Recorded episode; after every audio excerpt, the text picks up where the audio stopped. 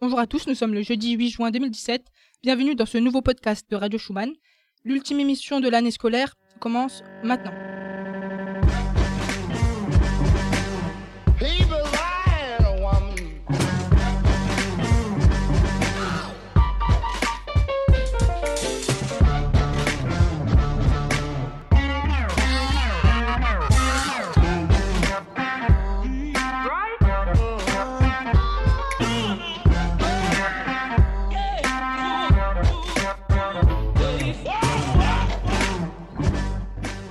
Cette dernière, nous retrouvons l'équipe Radio Schumann. Salut à tous Salut. Une pensée toutefois pour nos camarades web journalistes de BTS qui ne peuvent pas être parmi nous puisqu'ils ont déjà fini leur année. Comme dirait l'autre, je suis quelque peu...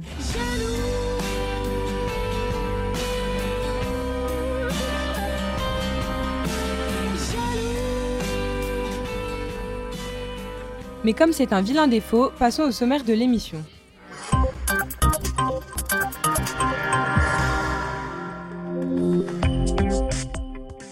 Théo, qui s'est astreint à n'écrire une chronique tenant sur une seule page, euh, sans réellement y parvenir d'ailleurs, nous parlera de la Première Guerre mondiale.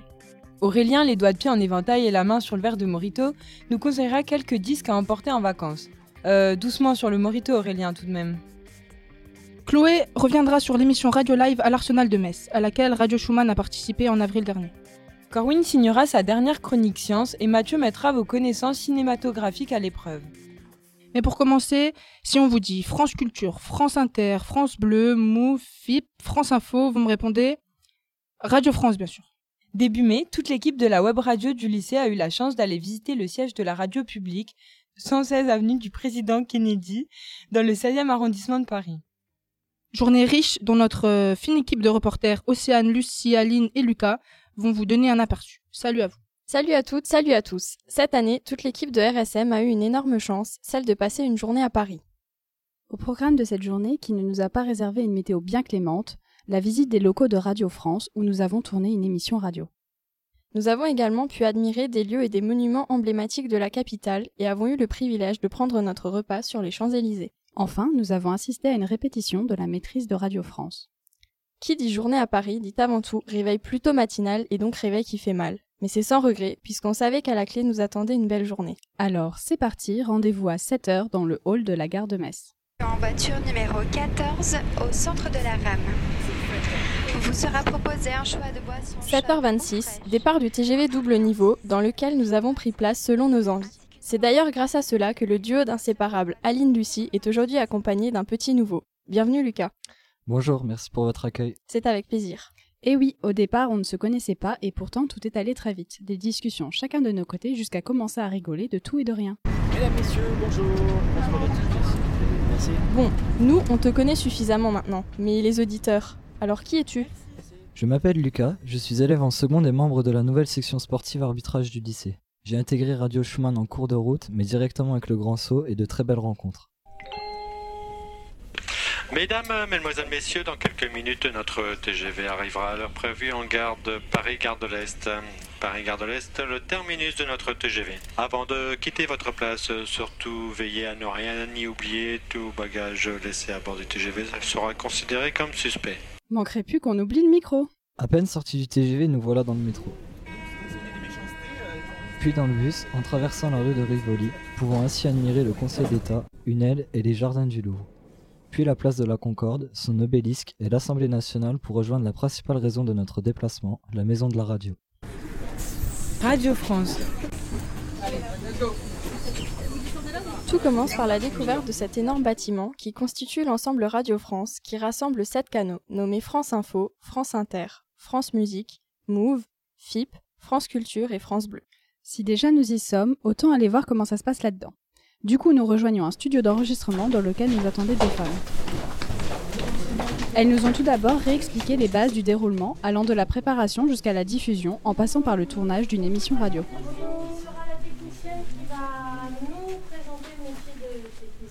Nous avons ensuite été mis à l'épreuve puisque nous avons dû nous diviser en deux groupes afin de créer nous-mêmes notre propre flash info sur des thématiques au choix, mais si possible d'actualité bien sûr.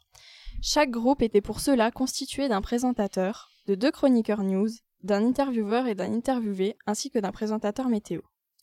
Nous y avons tous mis du nôtre pour créer ce flash info en rédigeant ou en prenant simplement des notes. Puis nous avons fait une petite répétition avant de passer à l'action. En voici d'ailleurs un petit extrait.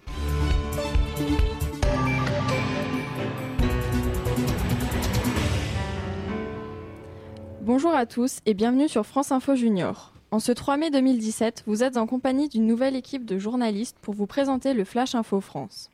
Au programme, dans l'interview du jour, notre journaliste préféré recevra aujourd'hui Lucas pour nous parler de l'univers mouvementé de l'arbitrage. Mathieu viendra nous présenter la météo. Mais pour commencer, nous allons découvrir les infos France du jour avec Colline et Lucie, nos deux journalistes flash.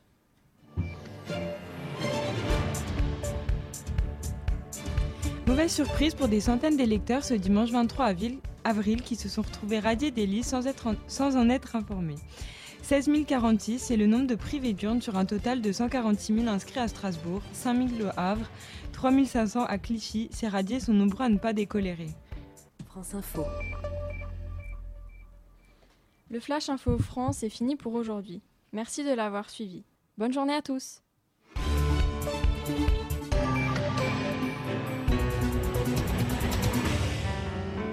Même si nous connaissions déjà un peu l'univers de la radio avec nos travaux effectués pour la radio du lycée, le fait d'être réellement dans l'ambiance avec ce minuteur posé au milieu de la table ou encore quelques petits gestes à ajouter pour que tout rentre bien dans l'ordre, eh bien, la radio c'est finalement pas si évident, il faut énormément de coordination. Après ces intenses moments en studio, nous avons pu filer vers les Champs-Élysées, destination tant attendue pour le déjeuner.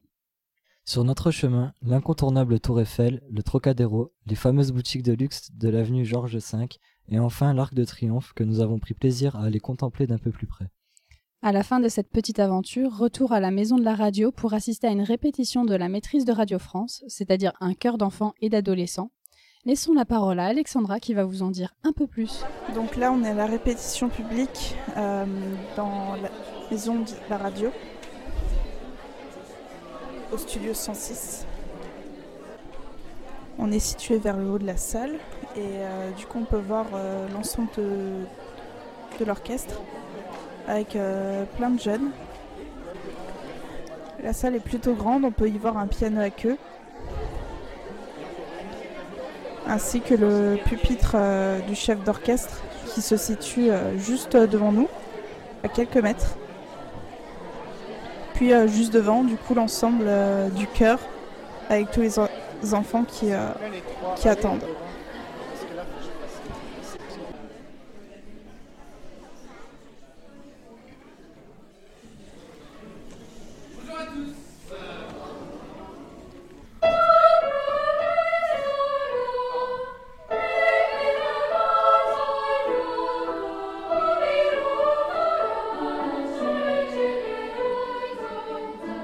Sur ces notes que notre visite à la maison de la radio s'est achevée. Entendre ces petits génies à la voix d'or de la maîtrise de Radio France interprétant des chants hongrois et français ne pouvait nous laisser que bouche bée. Il faut dire que même si cette répétition n'a pas eu lieu dans le nouvel auditorium, nous avons tout de même pu assister à un magnifique spectacle. Malheureusement, toutes bonnes choses ont une fin. C'est pourquoi il nous a fallu rejoindre la station de métro sous une pluie battante. Cette belle journée s'achève donc sur une note très positive. Nous revenons satisfaits d'en avoir appris davantage sur la radio, d'avoir rapidement pu contempler les lieux et monuments emblématiques de Paris et d'avoir pu faire plus ample connaissance entre nous. Rire et bonne humeur étaient au rendez-vous. Nous voilà de retour à Metz, des souvenirs plein la tête, et cette fois c'est bien fini, il est l'heure des au revoir. Après cette journée mémorable, riche en découvertes, en rencontres et en rires, nous tenions beaucoup à remercier Monsieur Gauthier et Madame Gory pour cette magnifique sortie et au lycée de l'avoir totalement financée. Merci la fine équipe. Ce sont peut-être les mines épuisées de nos camarades dans le TGV du retour qui ont donné à Corwin l'idée de sa dernière chronique science. Sur cette aire de flûte connue, de quoi vas-tu nous parler, Corwin? Vous aurez peut-être reconnu l'air de Bonne Nuit les Petits, à l'instant. Eh bien, c'est logique. Je vais vous parler du sommeil. Il est présent chez chaque être vivant. Même les premiers êtres microscopiques de la planète avaient un cycle éveil-sommeil. Il est indispensable de dormir, suffisamment. Mais pourquoi? Bah, Car durant le sommeil, les cellules endommagées sont soignées, le système immunitaire est revitalisé, la récupération des activités du jour se fait, et le système cardiaque et cardiovasculaire est rechargé pour la journée à venir. Que se passe-t-il lorsque nous ne dormons pas assez? Une dette du sommeil, c'est des heures du sommeil que nous devons en moyenne à notre corps. Cela peut provoquer une baisse de la tension et une difficulté, de raisonnement, mais aussi favoriser la mort de certaines cellules cérébrales, une augmentation du risque de maladies cardiovasculaires, d'obésité, de diabète et une fragilisation du système immunitaire. Combien de temps faut-il dormir? Cela dépend de l'âge. Plus nous vieillissons, moins nous avons besoin de dormir. 15 à 20 heures pour un bébé, 10 à 12 pour un enfant, 9 à 10 pour un adolescent et 7 à 8 pour un adulte. Alors tout le monde, combien de temps dormez-vous la nuit? 6 heures. Bah, le week-end, au moins 12 heures. ah, bah, la semaine, 6 heures, 7 heures. Ouais, 7 heures.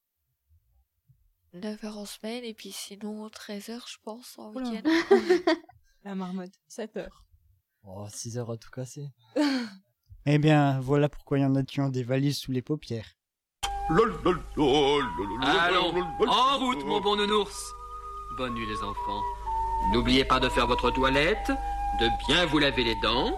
Embrassez vos parents et faites de beaux rêves. Merci beaucoup, Corwin. Et attention, je vous y prends tous autour de la table. Un petit air de flûte à bec et tout le monde pique du nez Mais la sieste express est déjà finie, va falloir être bien réveillé, que ce soit chez vous ou dans le studio, car Mathieu va mettre nos connaissances en cinéma à l'épreuve. N'est-ce pas, Mathieu? En effet. Salut tout le monde. En cette dernière émission, j'ai voulu vous proposer un petit jeu, mais tout en restant dans mon domaine de cinéma. Les règles sont simples et les suivantes. Des répliques de films cultes vont vous être diffusées. Tout ce que vous avez à faire, c'est me dire dans quel film vous les aurez entendus. Débutons tout de suite par le premier son.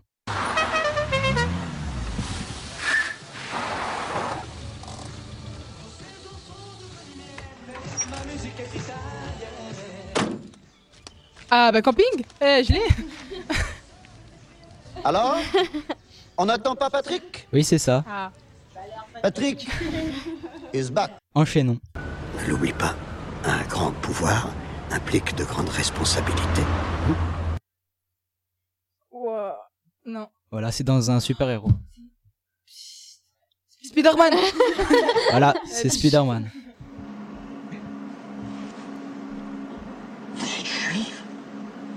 Comment Salomon, vous êtes juif Le- C'est lui de finesse euh... Salomon Rabbi Jacob. Ouais. Oncle Jacob, C'est ça, Lucas. York, il est rabbin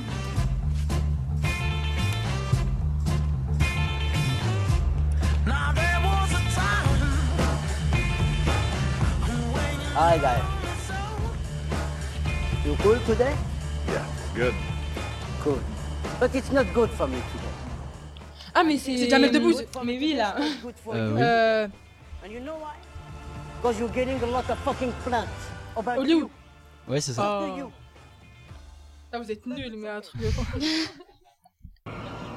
Je suis ton père. Dark Vador. Ah, bah non, la guerre des étoiles. Oui, oui.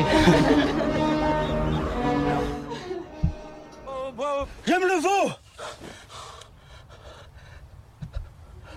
Les tuches. Oui, exact. Je veux la mort.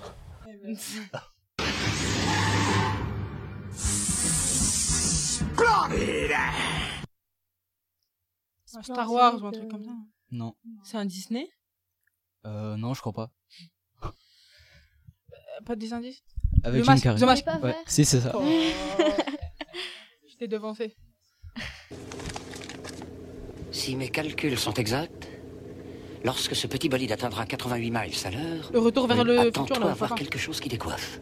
Vous êtes pas de mon niveau Suivant. Bonjour Salut, ça farte? Euh... Rise the Nice. bref, euh, Que des trucs de Hasta la vista, baby. Baby. Las Vegas. Un truc de Las Vegas? Ah, aucune idée. Moi, ça fait pas. Terminator. Terminator. Ouais. Non. Donnez-moi un chocolat. Pas de bras, pas de chocolat. Ouais. Ah. Ah, mais elle avait pas de micro. Non, je déconne. À quoi tu penses? Je pense que quand on mettra les cons sur orbite, t'as pas fini de tourner. C'est Jean Gabin, mais. Euh, le bon lato. Non, je sais pas. Euh, Euh, alors c'est le Pacha. Écoute Bernard, je crois que toi et moi, on a un peu le même problème. Les C'est-à-dire qu'on peut pas vraiment tout miser Ouais, sur notre bronzés. physique, surtout toi. Mais c'est pas possible, tu passes ta vie à regarder des films, quoi. On sait jamais, sur un malentendu, ça peut marcher. La suite. Jour. Nuit. Les visiteurs Voilà. Jour. Non mais. Jour. J'ai honte Nuit. Alors c'est le dernier, je crois. Cornichon, ah Taxi La référence. Mais c'est pas possible, tu les as appris par cœur tes films Il n'y a pas une option film au bac Tu l'aurais au moins. Après nichon. Euh, Je dis pas ça pour vous, hein, Petra. Vous avez le. Mais c'est pour l'exemple. Et A comme. euh, Ah, ah, cornichon, ah Voilà. Allez. Merci à Linda et puis aux autres du coup. Alors je vous remercie d'avoir part- participé à ce jeu et vous dis à l'année prochaine à grande impatience. De bonnes vacances à tous. Super sélection, Mathieu, merci à toi. On reste dans le domaine sonore avec toi, Aurélien. Tu vas nous parler de musique et de vacances. Mise dans l'ambiance tube de l'été.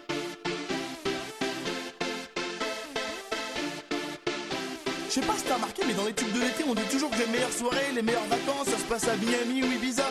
Et ben ça, c'est fini maintenant. Parce que maintenant, the place to be, c'est la montagne. Cet été, je vais à la montagne.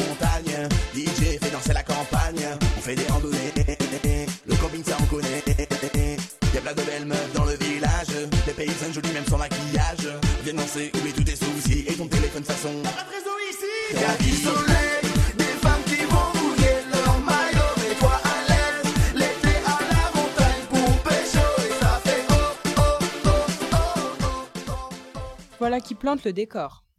Qu'as-tu de beau à offrir à nos oreilles pour cette dernière émission, Aurélien?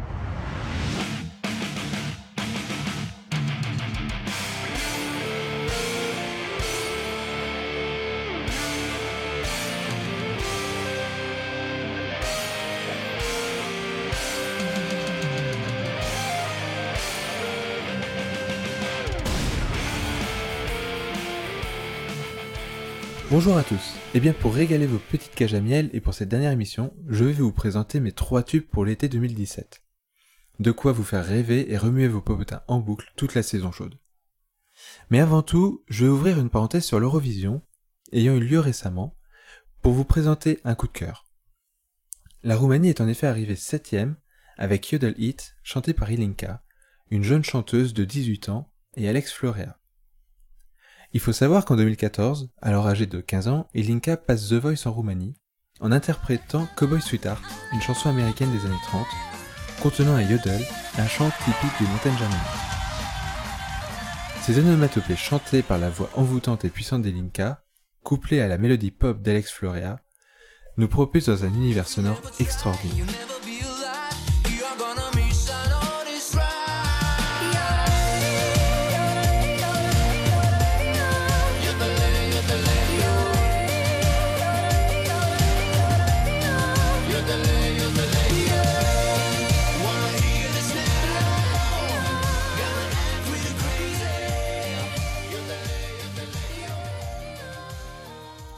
Maintenant, passons au tube. Probablement lié au compositeur Jacques Offenbach, violoniste franco-allemand du 19e siècle, le groupe Offenbach, avec un seul F, est un duo de musiciens français réunissant César Laurent de Rumel et Dorian Lodwick. Single sorti en 2013, Be Mine n'a connu sa gloire qu'au début de l'année 2017 et se diffuse beaucoup en Russie et Pologne. Ainsi, Offenbach s'impose comme une figure montante de la scène électronique française. Ces jeunes Français, qui prennent le parti d'une rythmi- d'une rythmique pop électronique folklorique, ou un parti plus mélancolique, avec leur titre Me, révèlent une voix paisible et excessivement mélodieuse. Mais je vous conseille d'aller voir le clip de Be Mine. Ainsi, vous les verrez se faire torturer sous l'emprise d'une femme. Entre humour et passion, leur clip vous montrera que le renouveau de l'électro français est présent.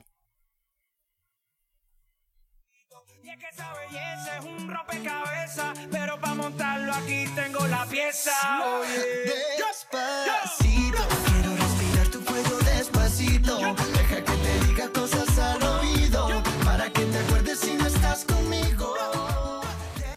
Louis Fonsi, de son vrai nom Luis Alfonso Rodriguez Lopez Cepero, est un chanteur portoricain né le 15 avril 1978 à San Juan. Chanteur et compositeur, il est devenu une véritable idole pour des millions de latino-américains. Sa musique, assez, électrique, se compose de rythmes différents. RB, ballade romantique, pop rock ou du reggaeton. Sa dernière chanson, Despacito, en featuring avec Daddy Yankee, dépasse le milliard de vues sur YouTube le 20 avril, soit un peu plus d'un mois après sa sortie.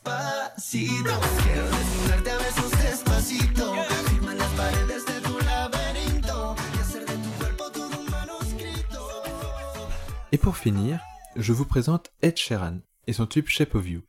Edward Christopher Sheeran, dit Ed Sheeran, est un chanteur-compositeur-interprète anglais d'origine irlandaise, né le 17 février 1991 dans le Yorkshire. Fort d'une famille de compositeurs de musique classique, il s'en distingue par son style mélangeant de la pop acoustique, du folk ou du hip-hop.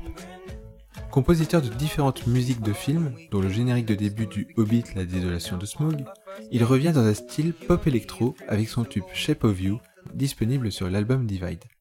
Avant de rendre la parole à nos présentatrices, je tiens à rappeler que le 21 juin, c'est la fête de la musique. Quelques dates aussi à savoir, du 16 au 18 juin, à Clisson, il y a le Hellfest. Et le Summer Breeze se déroulera en Bavière, comme d'ordinaire, du 16 au 19 juin. Les vieilles charrues, quant à elles, se tiennent du 13 au 16 juillet, à Carré-Plouguer. Sur ce, je vous souhaite à tous de très bonnes vacances en musique. Merci beaucoup pour ces bons conseils, Aurélien. Bon tiens, on va vous faire le coup de l'île déserte. Et vous, si vous aviez qu'un seul disque à emporter sur un atoll, loin de toute civilisation, lequel prendriez-vous? Atoll, les opticiens Ne vous laissez pas perturber par les blagues plus que douteuses de notre technicien son. On vous écoute? Je sais pas, j'ai aucune idée. On sait que tu aimes Gilbert Montagnier. N'aie pas honte. Et, toi, Colline, tu prends quoi comme euh, CD si tu devais aller sur une île déserte Mister V, on a vu. Hmm Mister V. Je sais pas. du Serge Gainsbourg. Oh. Euh, de la K-pop, de la J-pop, ou alors, euh, je sais pas, du rock ou quelque chose Des comme ça. trucs connus, tu vois ou- Euh, Nirvana Ah, ça va.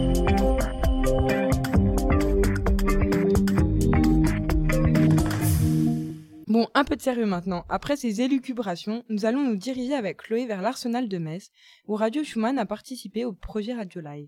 Extrait. We work for the French radio. You are DJs? Uh, kind of.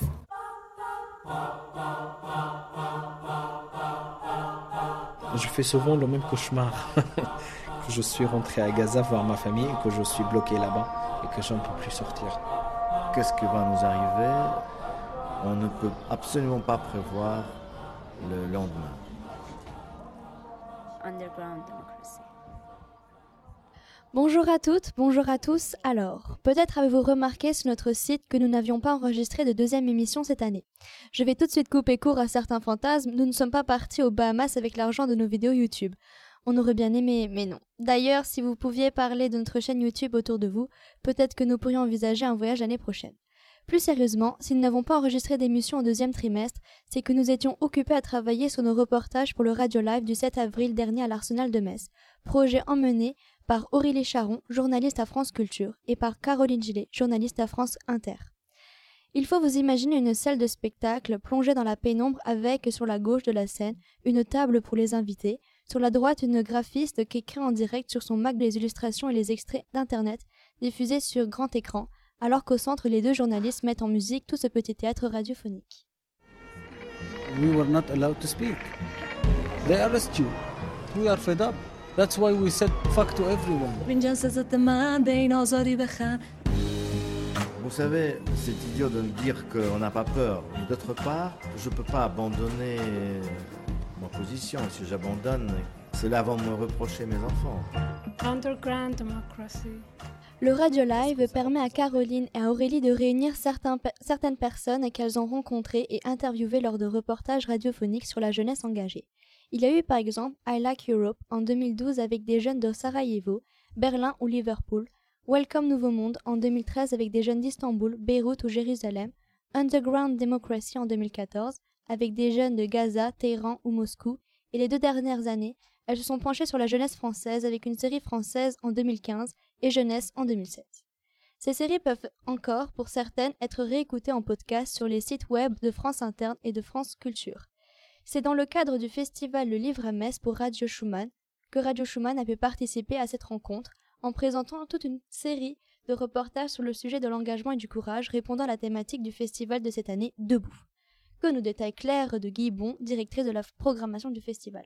Les invités d'honneur euh, sont, des personnes qu'on a invitées qui s'intègrent complètement dans la thématique justement qu'on a pensée pour les 30 ans, cette thématique debout euh, qui euh, invite en fait le, public à réfléchir autour des thèmes de l'engagement, de la résistance, la résistance dans le sens positif du terme. Hein. On n'est vraiment pas dans l'affrontement, on est plutôt tourné vers l'avenir. C'est la lutte contre la fatalité dans un monde qui est assez difficile à vivre. Euh, donc ces invités d'honneur-là sont Reza, le photojournaliste très humaniste qui a parcouru euh, le, monde depuis 30 ans et qui nous offre de, belles photos qu'on pourra d'ailleurs voir euh, à, la, galerie d'exposition de, l'Arsenal du 31 mars au 21 mai. Et puis la deuxième invitée d'honneur, c'est Marie Desplechin, qui est une journaliste très engagée aussi, mais qui est aussi une romancière, qui a écrit beaucoup pour les enfants et qui a aussi écrit pour les grands. Voilà. Donc elle s'intègre complètement dans notre euh, identité éditoriale aussi, littérature et journalisme. En ce qui nous concerne, nous avions pour mission d'enregistrer une interview avec une personne de notre choix qui s'inscrivait à sa manière dans cette posture de rester debout. Chaque projet, une fois terminé, a été mis en ligne sur notre site web et un extrait de chaque reportage a été diffusé lors du radio live. Les sujets ont été très variés, de la difficulté à concevoir un enfant à la réhabilitation du fort de Queuleux, en passant par l'engagement associatif au service du quartier de Borny ou des messins les plus fragiles, chacun de nous a pris son enregistreur et est parti à la rencontre de personnalités très diverses. J'ai moi-même, par exemple, interrogé ma maman sur son histoire personnelle entre la Turquie et la France. Voici une petite compilation de nos reportages.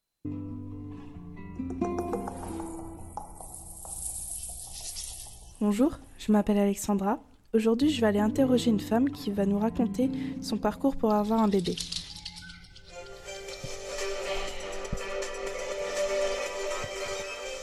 Bonjour à toutes et à tous. Je m'appelle Aline et je suis élève en terminale S au lycée Robert Schumann de Metz.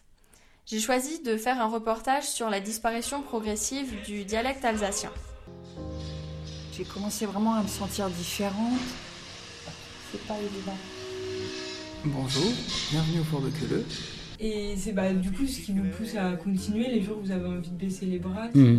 c'est quoi?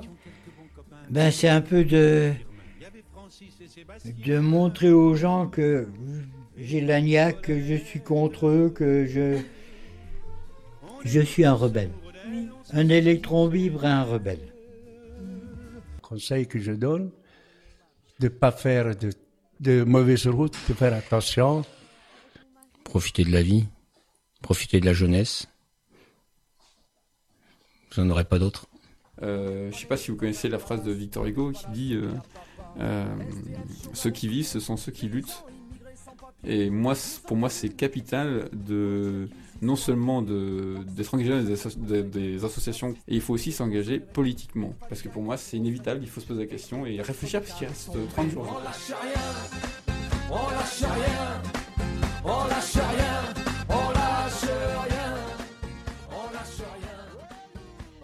Tous nos reportages peuvent être écoutés en intégralité sur le site de la web radio du lycée dont Linda va vous rappeler l'adresse. www.radioschumann.fr ou sur notre SoundCloud. Pour venir à ce résultat, tout d'abord, Caroline et Aurélie sont venues deux fois à Schumann pour nous rencontrer, présenter leur travail de journaliste et les projets qu'elles avaient réalisés, puis pour nous donner leurs analyses sur le travail que nous avions fourni. Pendant des heures, nous avons parlé, écouté et ri. Ce fut un moment inoubliable, y compris au niveau de la consommation de bonbons Haribo. Une fois interview euh, enregistrée, il a fallu procéder au montage et au terme de plusieurs semaines de travail, le jour J est arrivé. Le vendredi 7 avril, c'est avec fébrilité et plein d'interrogations que nous sommes rendus à l'Arsenal pour enfin participer en direct au Radio Live. Le jour J, toute la salle de l'esplanade a été emportée par le tourbillon Radio Live qui nous a emmenés tantôt en Turquie avec Sibyl Çekmen, venue témoigner sur le génocide arménien. On a voulu suivre deux jeunes filles, Sibyl à Istanbul, Tammy à Jérusalem, qui se sont armées de courage, qui avancent à contre-courant, qui n'hésitent pas à prendre des risques pour dire je, pour défendre le droit d'être une minorité et d'avoir une place. Bonjour, bon réveil, il est 9h. Il fait super beau à Istanbul. J'espère qu'il fait aussi beau en France. Bonjour, merhaba, paref. À Istanbul, Sibyl ne s'était jamais vraiment demandé ce que ça voulait dire être arménienne, jusqu'à ce qu'elle se sente menacée, qu'elle comprenne qu'il était urgent de savoir d'où elle venait, pour protéger cette histoire. Il faut que je sache mon histoire parce qu'il y a des choses qui clochent dans ma vie euh, personnelle. En 2007, un Arménien est assassiné, le célèbre journaliste Randink. Le lendemain de sa mort, Sibyl est allée frapper à la porte de son journal pour se porter volontaire. Les Turcs et les Arméniens cohabitent. Il faut, dit-elle, persévérer à vouloir se rencontrer et mieux se connaître.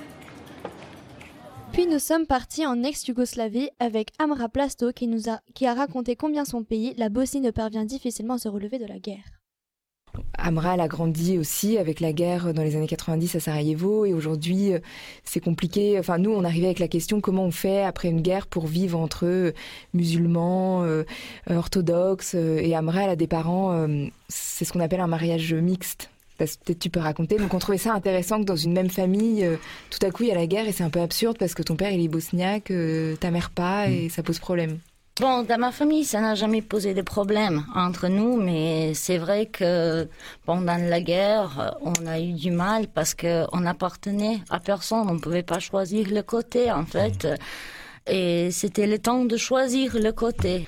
Et donc, euh, on, était sur la liste, euh, sur la liste noire. On, ils appelaient ça euh, la liste noire.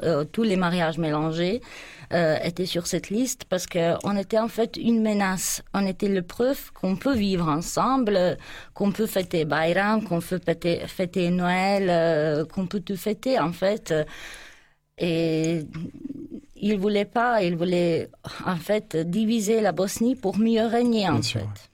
Et nous sommes aussi voyagés en Syrie, Russie et Marseille avec le témoignage bouleversant de Karam Al-Kafri qui a grandi dans le camp de Yarmouk à Damas. Il nous a expliqué comment à 18 ans il a dû quitter la Syrie après avoir participé à la révolution syrienne et comment il vit comme réfugié politique en France à Marseille depuis 3 ans. Karam a décidé de vivre en France, pour sa sécurité et pour sentir un jour le sentiment de la liberté. Même s'il rêve de pouvoir retourner en Syrie pour revoir son père resté à Damas. Il est palestinien-syrien, d'une famille athée.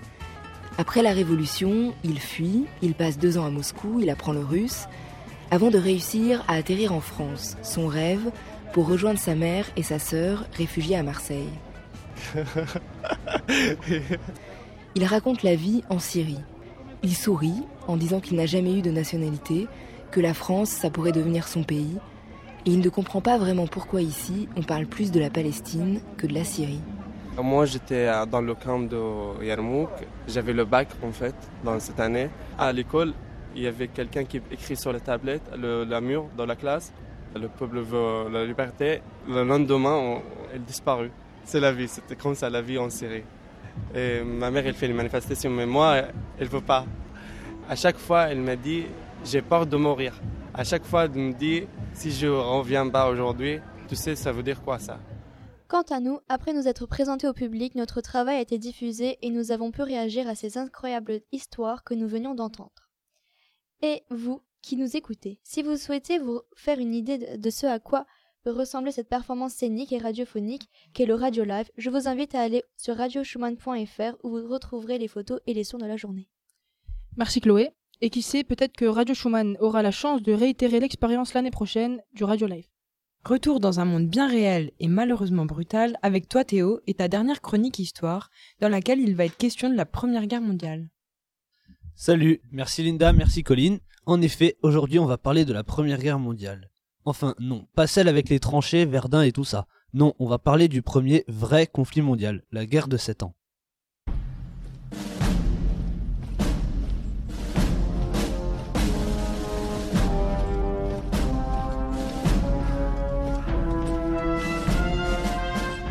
La guerre. Devenue depuis peu le sport collectif le plus pratiqué dans le monde, la guerre donc commence petitement sa carrière. On s'embranche, certes, on perd la tête, mais on continue néanmoins à se battre. Quelques milliers d'années passèrent en simple querelle de voisinage sans histoire mémorable. Et puis vint l'histoire, la grande, avec le progrès, le silex, les armes de jet et, pour aller très vite, la poudre à canon, c'est-à-dire l'artillerie. Et c'est ainsi que les choses sérieuses commencèrent. Grâce aux armes modernes, on tira plus fort et plus loin. Si loin que ceux qui déclenchèrent les batailles pouvaient désormais s'en tenir à distance, ce qui ne facilitait pas leur compréhension des choses. Celle-ci eut lieu de 1756 à 1763 entre, d'un côté, la Prusse, la Grande-Bretagne et leurs alliés, et de l'autre, la France, l'Autriche, la Russie et leurs alliés. Oui bon, je sais, pas facile à mémoriser toutes ces alliances. Ces gens qui viennent de passer, monsieur le maréchal, ce sont des gens à nous Quels gens, si? Les rouges. Kazakh vert Euh, Kazakh jaune. Jaunes, ce sont des Hanovriens du Nord. Donc. Euh... Ennemis. Ah oui, bien sûr, Hanovriens, ennemis. Alors que les Kazakhs vertes, c'est. Nos amis. Bien sûr, nos bons amis. Cette guerre est le paroxysme de deux rivalités. Celle entre la France et la Grande-Bretagne, notamment à propos des colonies, et celle entre la Prusse et l'Autriche pour la suprématie en Allemagne. Une première guerre avait eu lieu juste avant, de 1740 à 1748, avec d'un côté la France alliée à la Prusse et de l'autre l'Autriche et la Grande-Bretagne. Mais l'année 1756 voit un spectaculaire renversement d'alliance. En janvier, la Prusse et la Grande-Bretagne signent une alliance. Isolées, la France et l'Autriche décident, de, et l'Autriche décident de se rapprocher. Elles sont rejointes par la Russie qui veut arrêter l'expansionnisme prussien.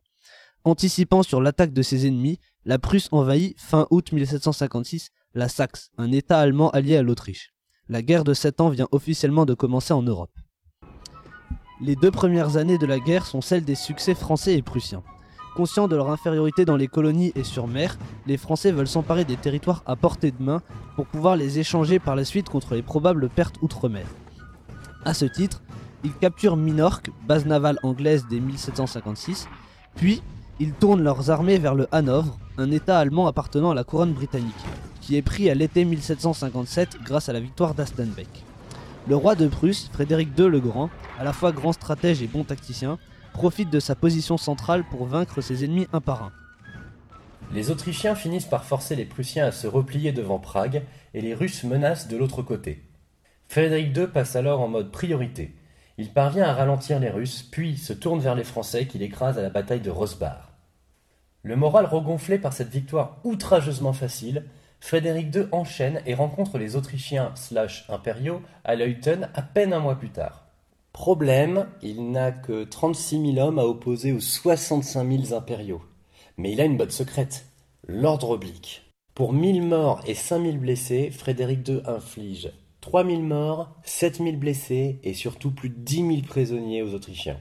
La bataille est un soulagement pour la Prusse qui garde la Silésie et met hors circuit pour un moment France et Autriche. Reste que la Suède et la Russie menacent et ne laissent pas de répit à Frédéric II.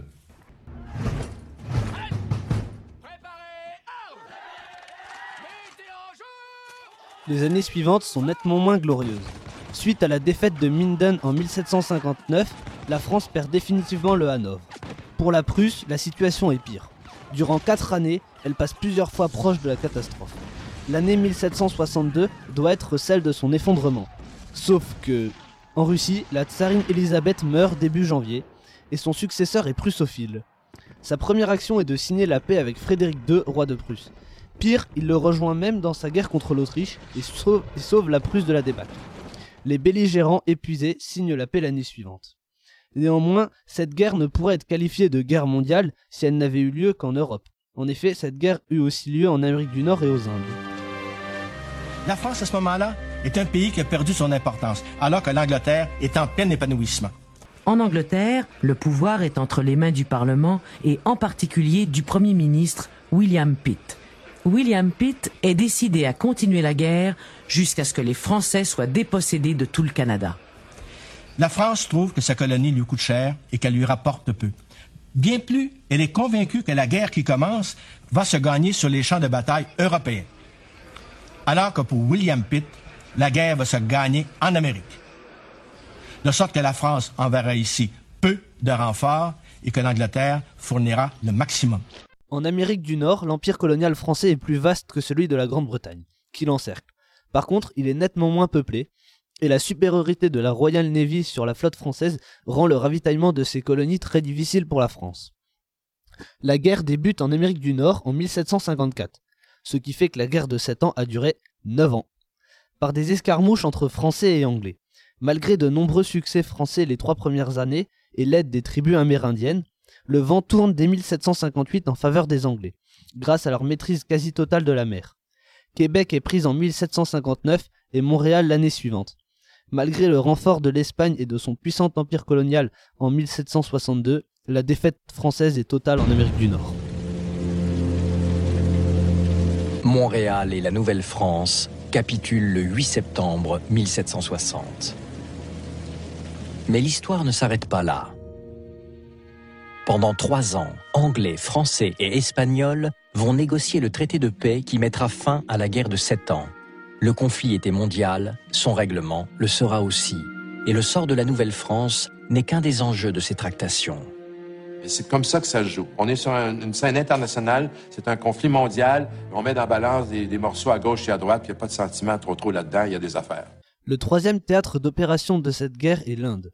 Dans cette région, la France et l'Angleterre ne possèdent que des comptoirs et doivent donc compter sur les princes indiens. Là encore, la guerre commence par des succès français, mais à partir de 1757, profitant encore une fois de la supériorité de sa flotte, la Grande-Bretagne va renverser la situation, s'emparant des comptoirs français un par un. La paix est signée au début de l'année 1763.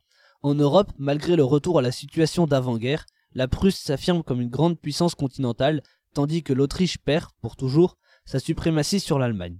En Amérique, la France cède le Canada à la Grande-Bretagne, en échange de la restitution de ces îles des Antilles économi- économiquement plus rentables. En Inde, la France récupère tous ses comptoirs, mais avec l'interdiction de les fortifier et d'y entretenir une armée, ce qui donne de facto le contrôle de l'Inde aux Anglais. Ainsi, la Grande-Bretagne s'affirme comme la principale puissance mondiale. Enfin, cette guerre est aussi la première lors de laquelle la Russie intervient directement dans les affaires européennes, affirmant par cela son statut de grande puissance européenne. La France, après son humiliation lors de la guerre de Sept Ans, va tirer des leçons de ses échecs et lancer une vague de réformes pour l'armée et la marine. Cette dernière est prête pour la guerre d'indépendance américaine, où elle parvient même à surclasser son homologue britannique. Quant à l'armée, elle aura sa revanche sur la Prusse en 1806, lorsque la grande armée de Napoléon écrasera l'armée prussienne en une campagne d'un mois. Rosbar est vengé. Merci Théo. Et voilà, cette émission est déjà terminée. Merci à tous de nous avoir suivis. Et puisque c'était notre dernière émission à Colline et à moi, ainsi qu'à tous les terminales, on espère, nous voulions remercier Madame Beck qui depuis quelques années permet à notre radio d'exister et qui part à la retraite cette année. Nous lui souhaitons de, de la part de toute l'équipe bonne continuation. Nous souhaitons également à remercier notre technicien son, Monsieur Gauthier, pour nous avoir recrutés, bon même s'il nous a pas vraiment laissé le choix, ainsi que de nous avoir euh, intégrés à l'équipe Radio Schumann. Euh, si vous êtes élève ou étudiant au lycée Schumann et que l'expérience radio vous tente, n'hésitez pas à prendre contact avec le CDI du lycée. Venez découvrir le projet RSM, un projet qui nous tient à cœur. Pourquoi? Parce que c'est On compte sur vous. Il est temps pour nous de vous dire au revoir et de vous souhaiter de bonnes vacances, que vous passerez peut-être, qui sait, à la montagne. Et pourquoi la montagne? Parce que...